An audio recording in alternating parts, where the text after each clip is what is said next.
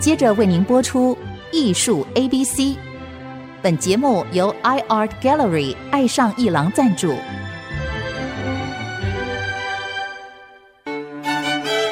Appreciation, Buying and Collection。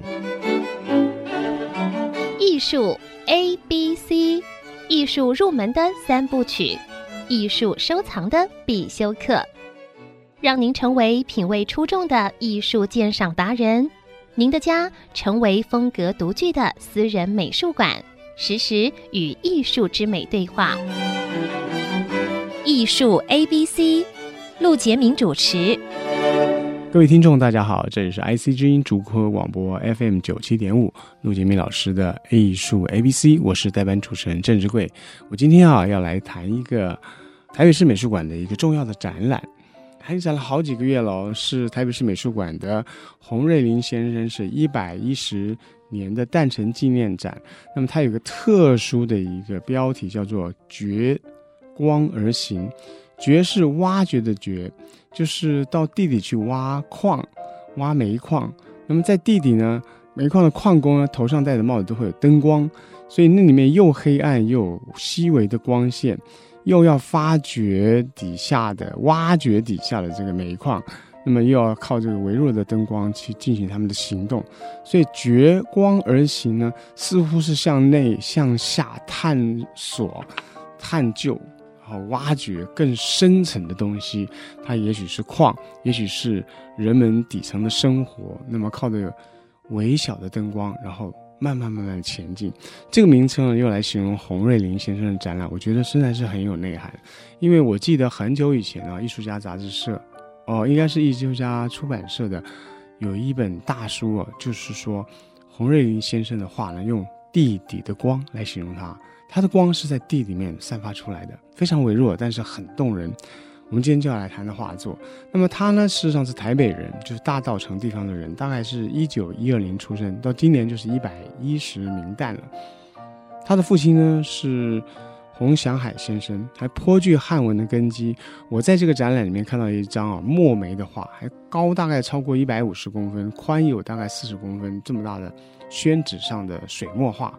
呃，上面呢提了洪瑞麟先生哦。他纪念父亲画这个画的缘由，我们就都知道。他大概就出生在一个有汉文根基的家庭里面。那么很早很早了，他呢就大概幼年的时候，我们大概念小学的时候，到八八九岁的时候，他就进入到这个道江的艺术，就是汉学这边啊去念书，然后也开始画画。那么这个时候还画了一些这个母亲的肖像啊，甚至有些画片上了这个米开朗基罗的素描作品的临摹。那么大概长到了快到二十岁，大概他十八岁就留学到日本去了。可在这之前呢，十七岁的时候呢，他在台北有一个重要的事情，就是李蒋怀在一个矿业的矿主呢，他出资设了一个叫做。洋画自由研究所就是一个画室，他研究什么呢？洋画。对于日本人来说，洋画就是西洋画。那后来呢，他也改名了，叫做台湾绘画研究所。那么在那个时候呢，有一个老师叫做石川清一郎。他呢是一个日本军官，是一个测量军官。那么到了台湾的很多地方去呢，图测并且画了很多的风景。他用水墨式般的水彩或者水彩画作，英国风的水彩，画了好多好多的水彩写生，对第一代的台湾的早早年的肉麻工的那一辈的画家提供了很多的启蒙。那么洪瑞麟也在那个地方接受了石川钦一郎指导，所以我们在台北市美术馆啊看他的展览，第一个展厅我们就看到许多小小张的水彩，这个水彩非常动人。今天我们看水彩会觉得要清澈透明啊，轻快，甚至讲究技法。可是呢，洪瑞麟的水彩啊画得很粗犷。很厚实，你就觉得像那个时代啊有重量的画作，我非常的欣赏啊。我自己也画水彩，然后也很喜欢清亮的水彩，但是我们这一代这种情调。可是我非常喜欢啊老一派的那个日本教育的之下那种台湾的艺术家，他刚刚接触到水彩，虽然是石川金郎是用英国式的水彩教导这些台湾的子弟，可是呢，这些台湾的第一代画家哈，哎他们。画的水彩都很有力气哦，不是那种娇弱的啊、轻薄的啊，或者是只有讲究悦目效果。我就很喜欢呢，大大稻埕出生的这个洪瑞林，他画的水彩那种粗犷的、厚重的，呃，也不好忌讳的那种，呃，黑色的线条。我想呢，这就是我一开始喜欢洪瑞林的原因。我要抱着洪瑞林，就是因为看着看着，我觉得他的水彩啊，他的油画，他的素描，他的速写，看着看着，他越来越接近了，就是关于人这个主题。他画了不少风景，甚至他晚年啊，随儿子呢啊定居在美国加州，画了好多明亮的海景啊，天空。那些画作呢，它给你一种轻快的、开朗的感觉。但是你慢慢回溯，你就觉得他人生最精华的，画出生命力最最厚实的，画出对人的呃一种一种同理或者是欣赏之情的那种画作，都是画矿工。所以呢，我今天就特别的想谈一谈他对于劳动者的那种感受啊，对于矿工的歌颂呢，笔下都是粗犷的、厚重的、深沉的。甚至呢，不拘束的那种素描笔调表达出来，非常的动人。洪瑞麟跟早一代的那些，呃，受日本的美术教育回到台湾的那些画家，或者在台湾本土发展出来的他们那些，呃，属于台湾风物描写的技巧的这些画家，不同的就是他走到地里去了。那为什么呢？因为有一个奇特的原因，就是他去日本啊，呃，求学，其实受到人的资助。然后呢，这个倪蒋怀先生曾经资助他，然后他他回到台湾之后呢，他就进入到倪蒋怀先生的这个矿业公司去，他报答他的知遇之恩。大概在多大的时候呢？二十六岁的时候呢，他就下到坑里面去任职了。然后他本来呢，想说做个几年能够报答李蒋怀先生呢，就想要到巴黎去逐梦。你知道那个时代啊，好多艺术家到巴黎去逐梦，甚至啊七八十岁还有人往巴黎逐梦的都有，因为巴黎是艺术的这个天堂嘛。可是呢，洪瑞云先生呢，后来娶了矿长的女儿，哎，他就开始在矿场养儿育女，过起他的矿工的生涯了。那这个时候呢，他的艺术呢，就跑不开了，那种浪漫的想象哈，就就暂时停止那个梦想了。他就很务实，但是我认为不只是务实，就用他的画笔描绘他身边的生活跟人。那这个时候呢，哇，他画了好多好多，开始他的矿工的描写。那么当然有油画啊、有上了一点水彩的，我们称之为速写。那么。这个题材他维系了非常长的时间，那他几乎没有放弃过描绘矿工，甚至到后来他自己因为年纪大了，他也不可能下到坑道去了，他还是描绘矿工。矿工们在底下挖矿，出到洞口来，哎呀，抽根烟，满身漆黑的那个模样，他就在旁边画他。所以我们说，他画矿工呢，是一种源于他的生活，源于他的工作，也源于跟这些人相处。他大概是艺术家里面最描描写矿工啊，最生动。其实跟你这样讲，他是最了解矿工的人，所以他笔下的矿工啊，是不拘泥于绘画的技巧、绘画的构图、绘画的其他其他的外在的东西，他就是一个提笔就画。哎，我们突然一件、两件、三件、一百件、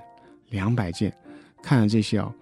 几乎没有办法去辨认谁是谁的这些人类的形体啊，因为挣扎，因为负重，因为扭曲，因为受伤，躯体几乎都变形的这些男人们，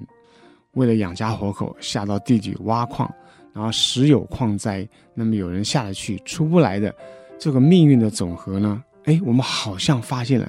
有一个人为他代言，有一个人把他们的生命。把他们曾经在地底发光的那那些时光留了下来，这个说起来很有人道精神，但是我要说的就是，固然他有对于这个劳动者的那些感受啊，那些体悟，或者是人道精神，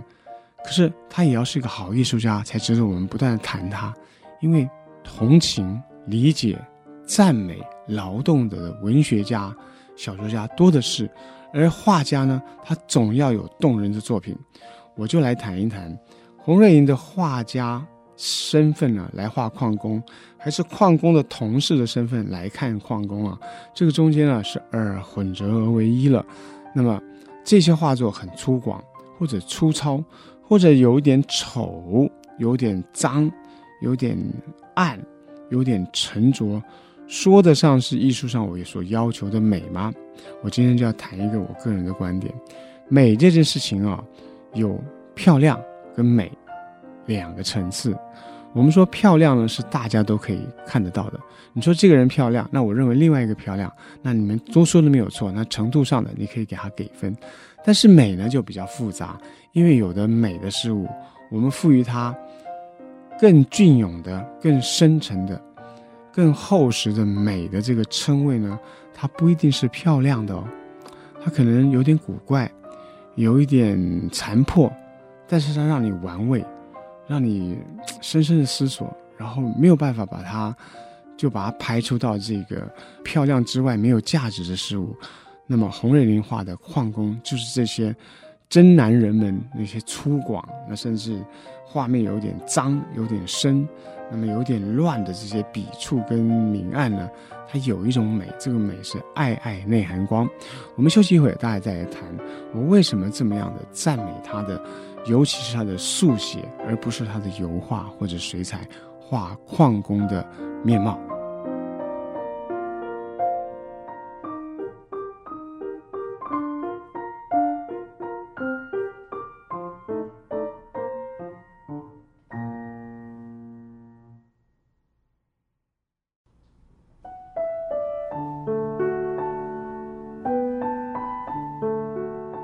各位听众，大家好，我们继续讲洪瑞麟在台北市美术馆的纪念展。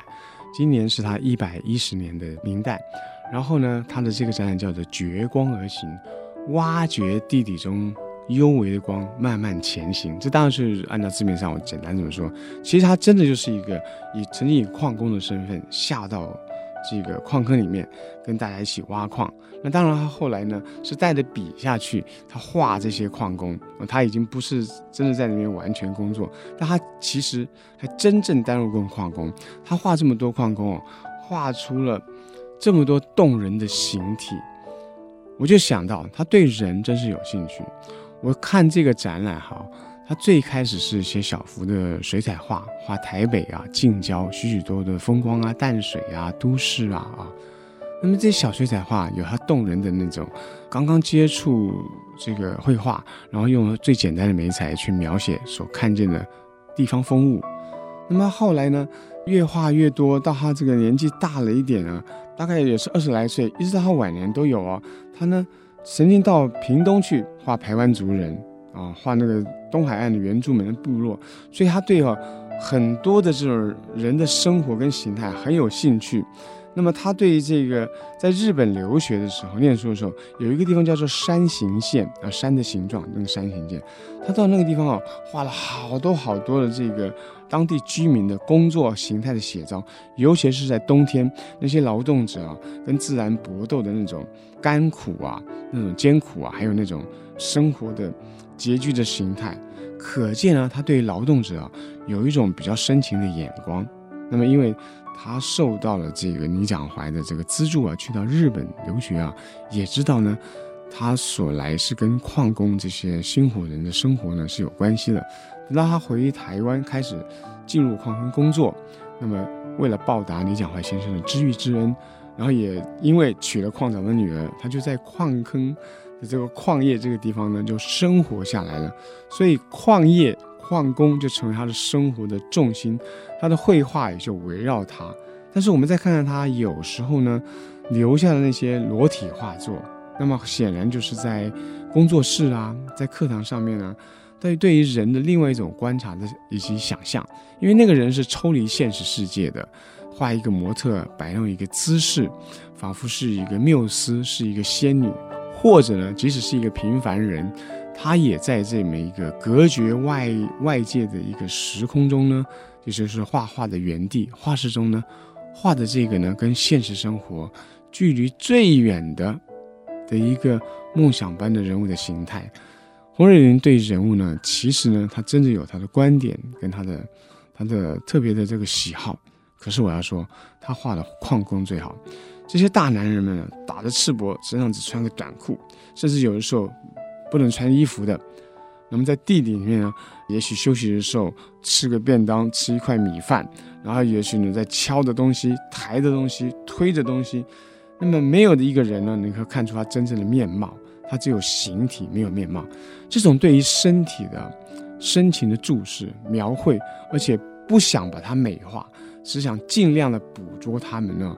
呃，看起来经过挣扎，经过嗯。呃对抗生活的那种压力的所所产生出来的反作用力，每一个人的形体几乎是扭曲的。我说的扭曲不能是被扭曲，而是自己的身身体经过他的劳作呢，都是变形的形态。老实说，这有什么漂亮的呢？它并不漂亮，没有一个是漂亮的。可是呢，它们聚集起来就有一种美感产生了。这就是我刚刚聊的说。漂亮跟美呢有一点距离。我们如果说在这个东区的闹区看到很多时髦啊、时髦的女生走来走去，其实都漂亮，各有各的漂亮。有的是很个性的美，有的是很娇艳的美，有的是很青春的美，她们有不同的美。可是突然有一个人出现了，她实在怎么看起来都不漂亮，你就不太容易说她美了。她也不够性格，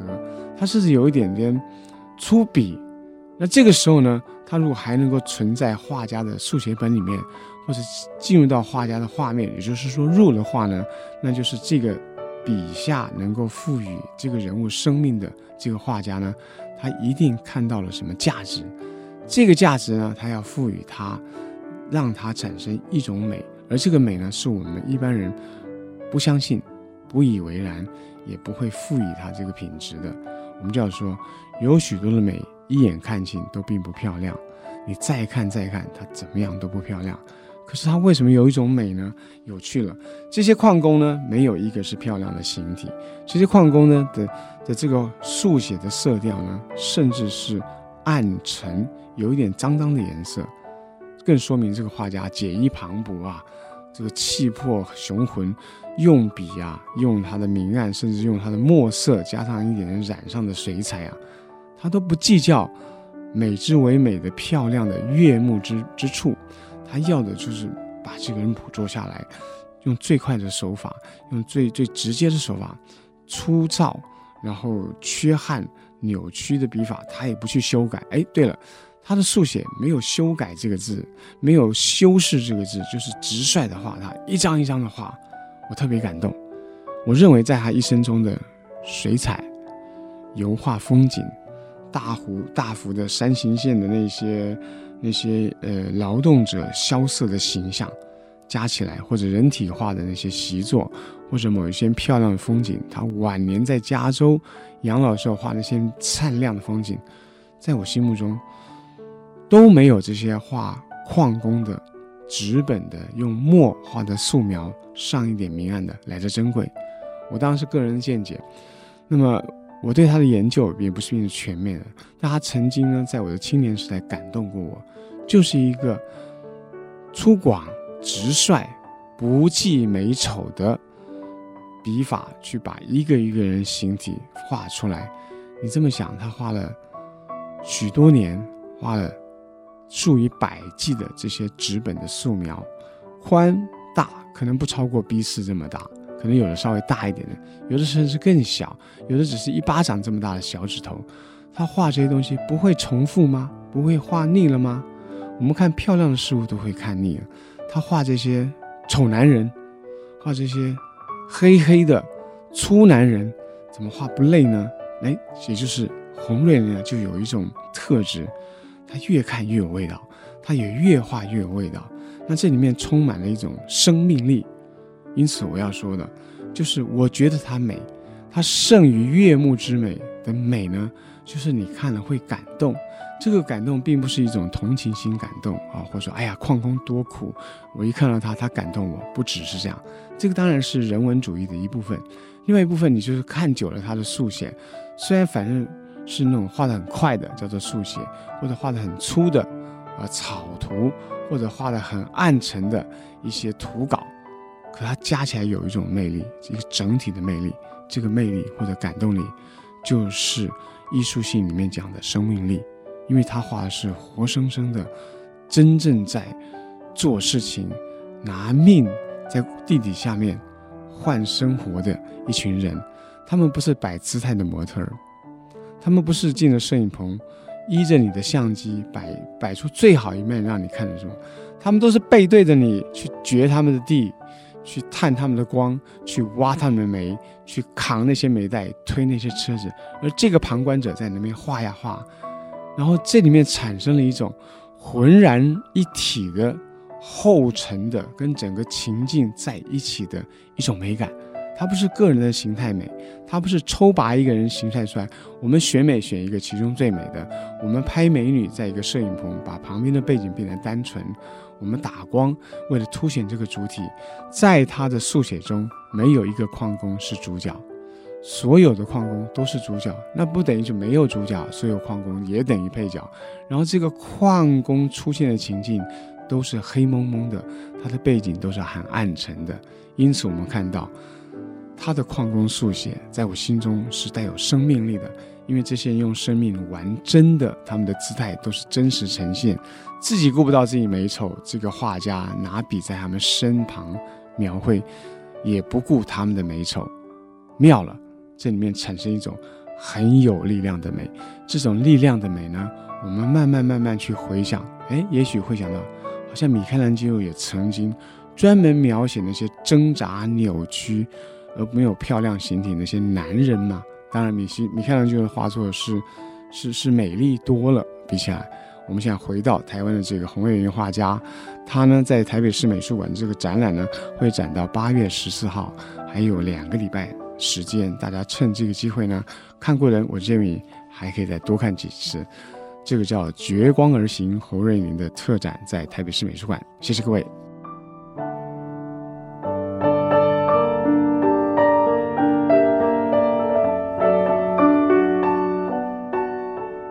以上节目由爱上一郎赞助播出，